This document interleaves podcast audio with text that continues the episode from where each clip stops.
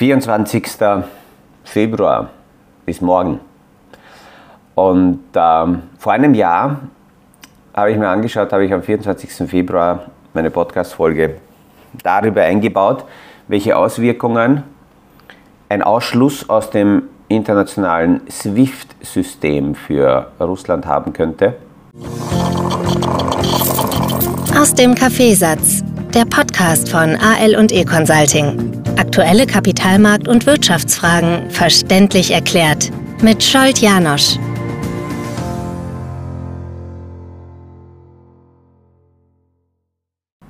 Aber, damals haben wir uns damit noch gar nicht beschäftigt, welche Auswirkung dieser Ausschluss auf die Anleger zum Beispiel oder für den Kapitalmarkt aus europäischer Sicht hat, weil damit Investments, Anlagekategorien, Anlageformen, die in russischen Unternehmen, russischen Aktien waren, äh, seitdem größtenteils immer noch eingefroren sind und die, weder die direkten Investoren noch die institutionellen Investoren kommen hier direkt dazu. Aber ich habe in, mein in, meine Podcast-Folge da hineingehört und ähm, habe gemerkt, wie, wie damals die Stimmungslage war. Und äh, es ist fast ähnlich für mich vom Gefühl her gewesen wie 9-11, als damals die Flieger in diese Türme geflogen sind, dann kann ich genau sagen, wo ich an diesem Dienstagnachmittag, europäische Zeit ungefähr um 14 äh, Uhr herum war, als ich zum ersten Mal äh, davon gehört habe. Das ist sehr markant geblieben und sehr ähnlich war es dieser 24. Februar 2022. Da weiß ich noch sehr, sehr genau, was ich an diesem Tag gemacht habe, fast von morgens bis abends. Und daneben die Nachrichten laufend kamen, dass Russland die Ukraine überfallen hat. Und in diesem, äh, aus diesem Kontext heraus ist ähm, eine Frage von einem Podcasthörer gekommen und die baue ich heute ein, nämlich die Frage danach, wie schaut es ähm, mit dem Gold aus? Sehr viele Goldjünger und, und äh, begeisterte, ich nenne es mal ab und zu Fanatiker von Gold, haben über Jahre und Jahrzehnte den Anlegern äh, versucht zu, zu vermitteln, zu verkaufen, dass Gold eben deswegen wichtig ist, weil wenn ein Krieg ausbricht, dann ist das die Absicherung und dann springt und schnellt der Goldpreis ähm, extrem hoch und das sichert Portfolios ab. Und wenn wir das aber jetzt anschauen, dann sehen wir, dass der Goldpreis im letzten Jahr nicht so explodiert ist. Da gibt es einige Verschwörungstheorien, es gibt einige Ideen im Hintergrund, warum, wieso, aber ich gehe heute eher auf die Zahlen, auf die aktuellen Zahlen des World Gold Councils ein. Das ist eine Studie jetzt vor kurzem am 31. Dezember, also mit 31. Dezember äh, 2022 erschienen.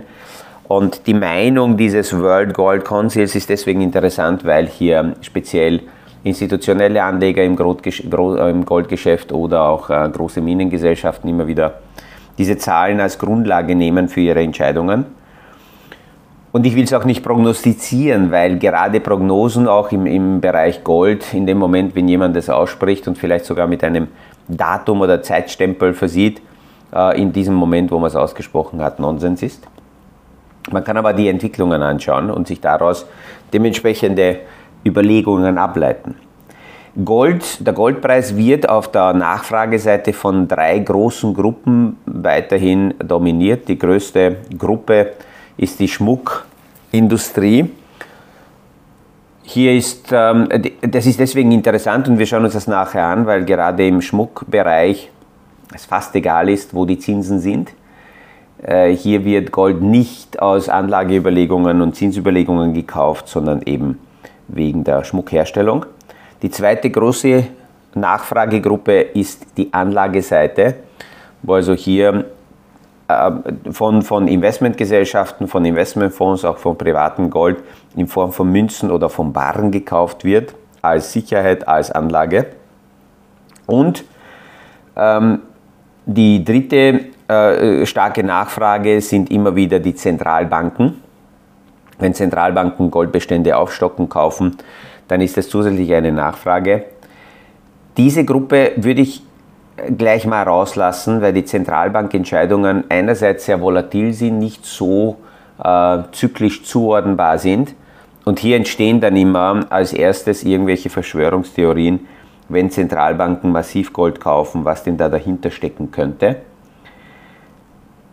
Interessant ist, wenn wir jetzt die Schmuckseite anschauen. Also allgemein kann man sagen, dass insgesamt die, äh, im letzten Jahr, Ende, Ende letzten Jahres, die Goldnachfrage auf dem Level von 2013 wieder angekommen ist. 2013 war ein Peak, ja, da war sehr stark, sehr starke Goldnachfrage, ist dann wieder zurückgesunken ähm, und einen Tiefpunkt haben wir erreicht im 2020er Jahr, im Covid-Jahr.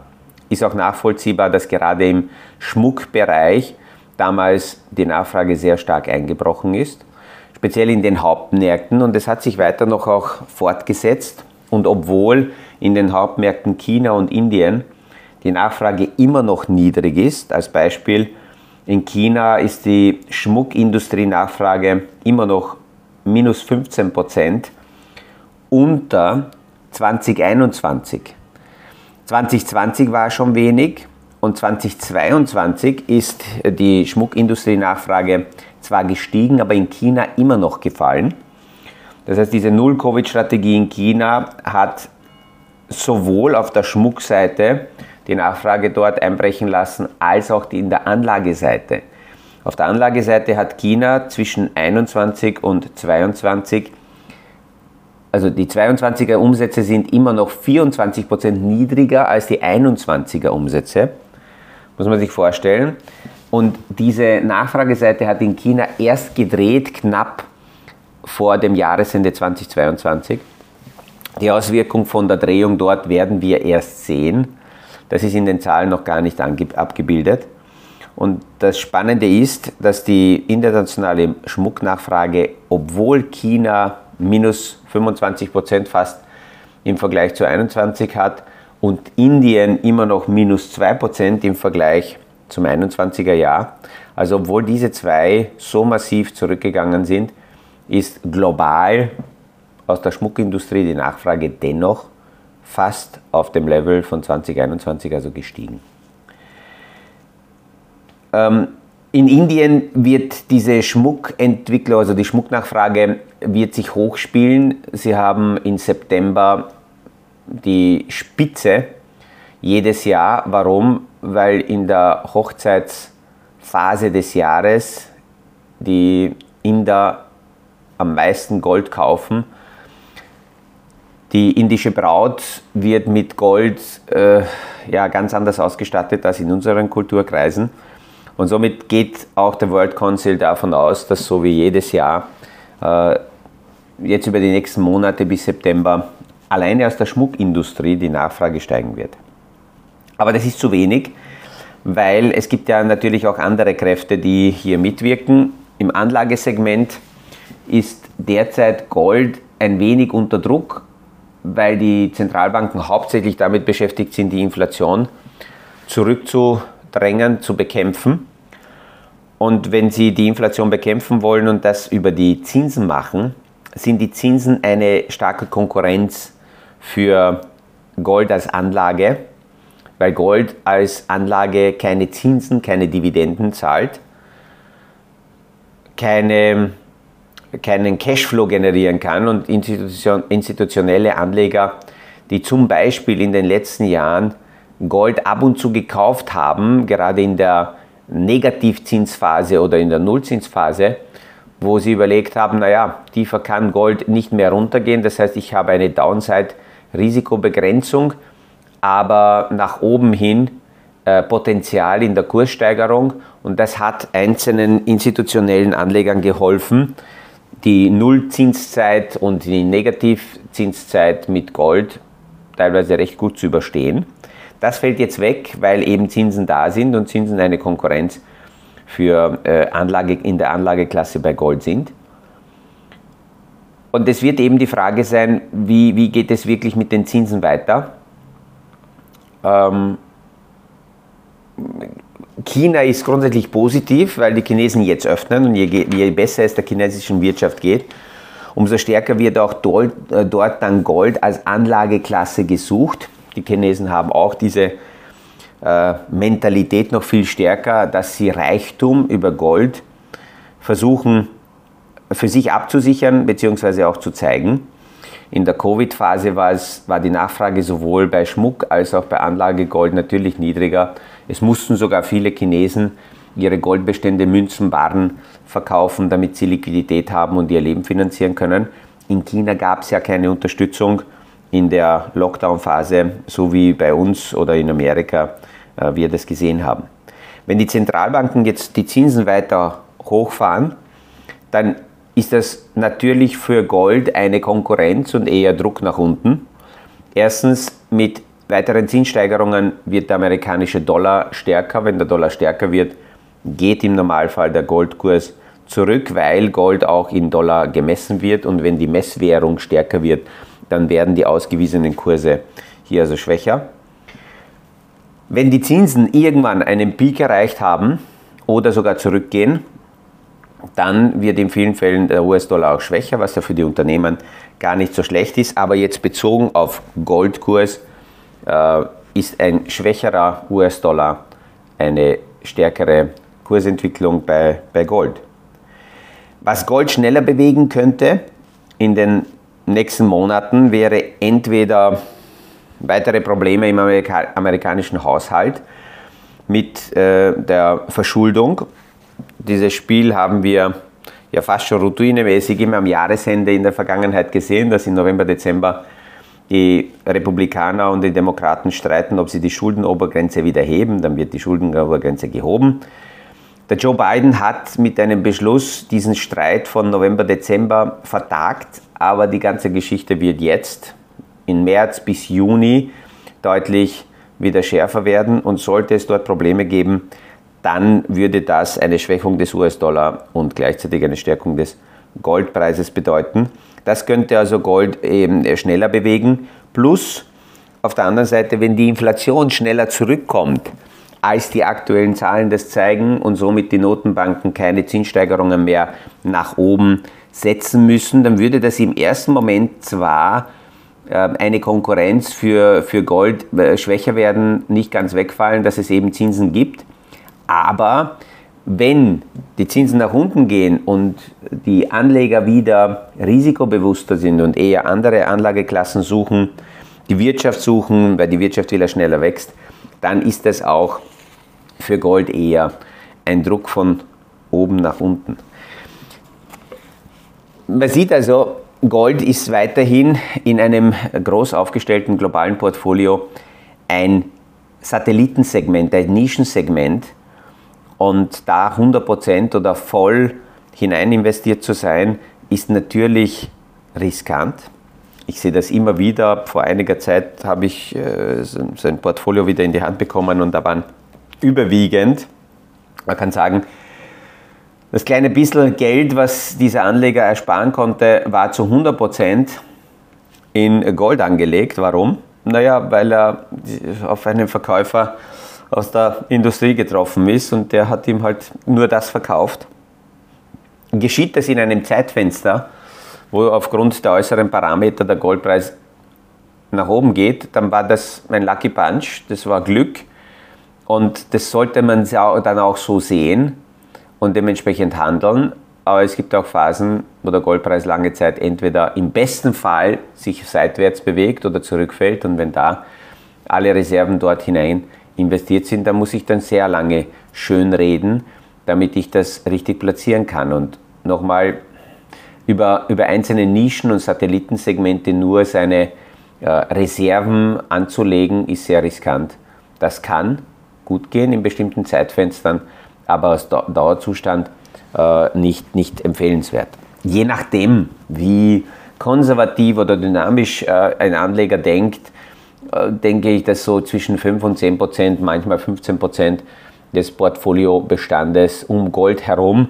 Und es gibt ja nicht nur Barren, sondern auch andere Möglichkeiten, entweder in die ganze Infrastruktur um Gold herum äh, zu investieren und es gibt ja so die, die interessante oder die nette Aussage, gerade aus Anlegersicht, dass damals, wie die Goldgräber da unterwegs waren im, im westlichen Teil Amerikas und Kanadas, meist nicht die Goldgräber jene waren, die hier äh, reich geworden sind. Da gab es ein paar Anekdoten und deswegen sind ja alle dorthin gepilgert, sondern die Ausstattungsindustrie, nämlich jene Unternehmen, die hier äh, Schaufeln und, und die ganze Ausstattung verkauft haben, damit die Goldgräber äh, ja, ihre Vision nachjagen können. Und das sollte man sich auch da überlegen im Anlagebereich, welche Alternativen gibt es, wie kann ich das mit in mein Portfolio hineinholen.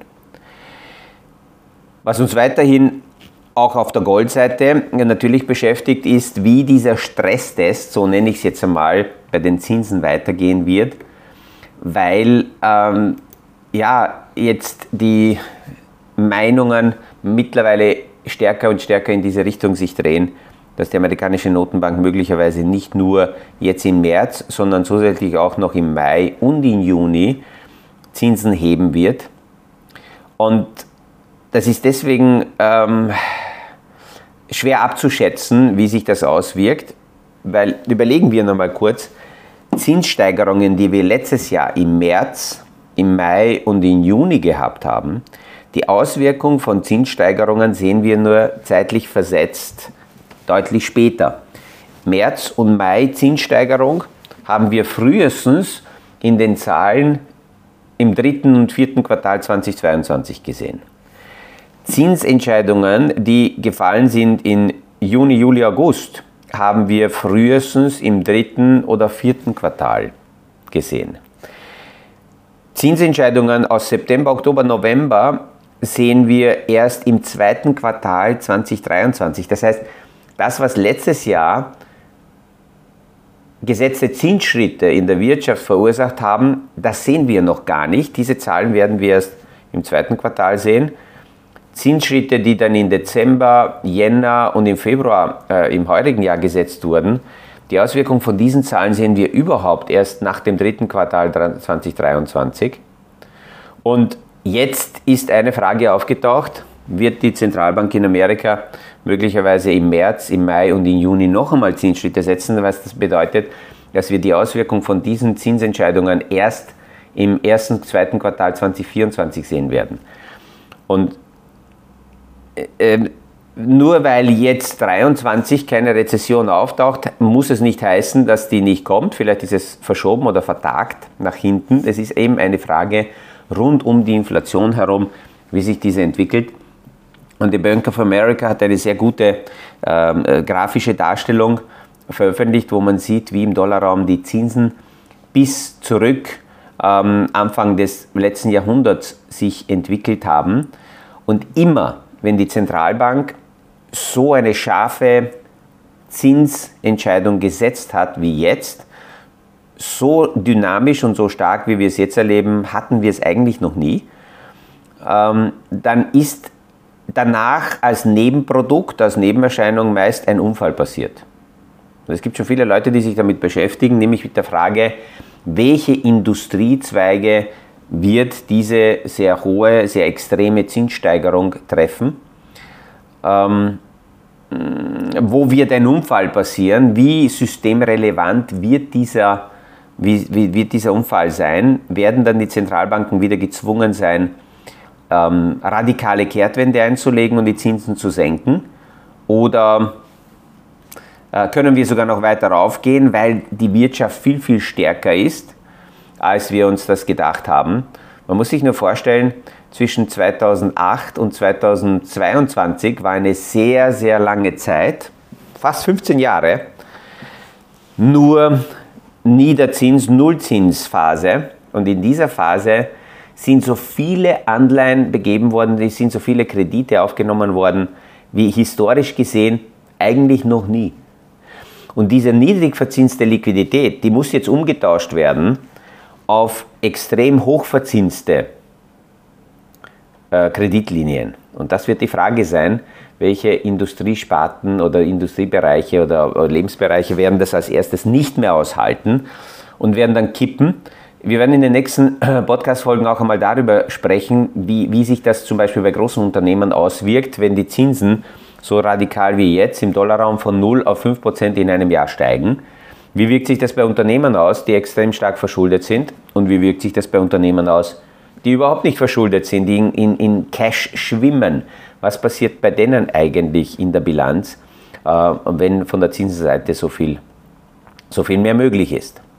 Aber das werden wir dann nächstes anschauen. Ich hoffe, dass also heute diese Überlegungen zum Goldpreis da und dort helfen, einerseits von der Spekulation loszulassen und andererseits aus dem gesunden Blickwinkel zu sehen, wie viel wird tatsächlich in so ein Nischensegment hinein investiert.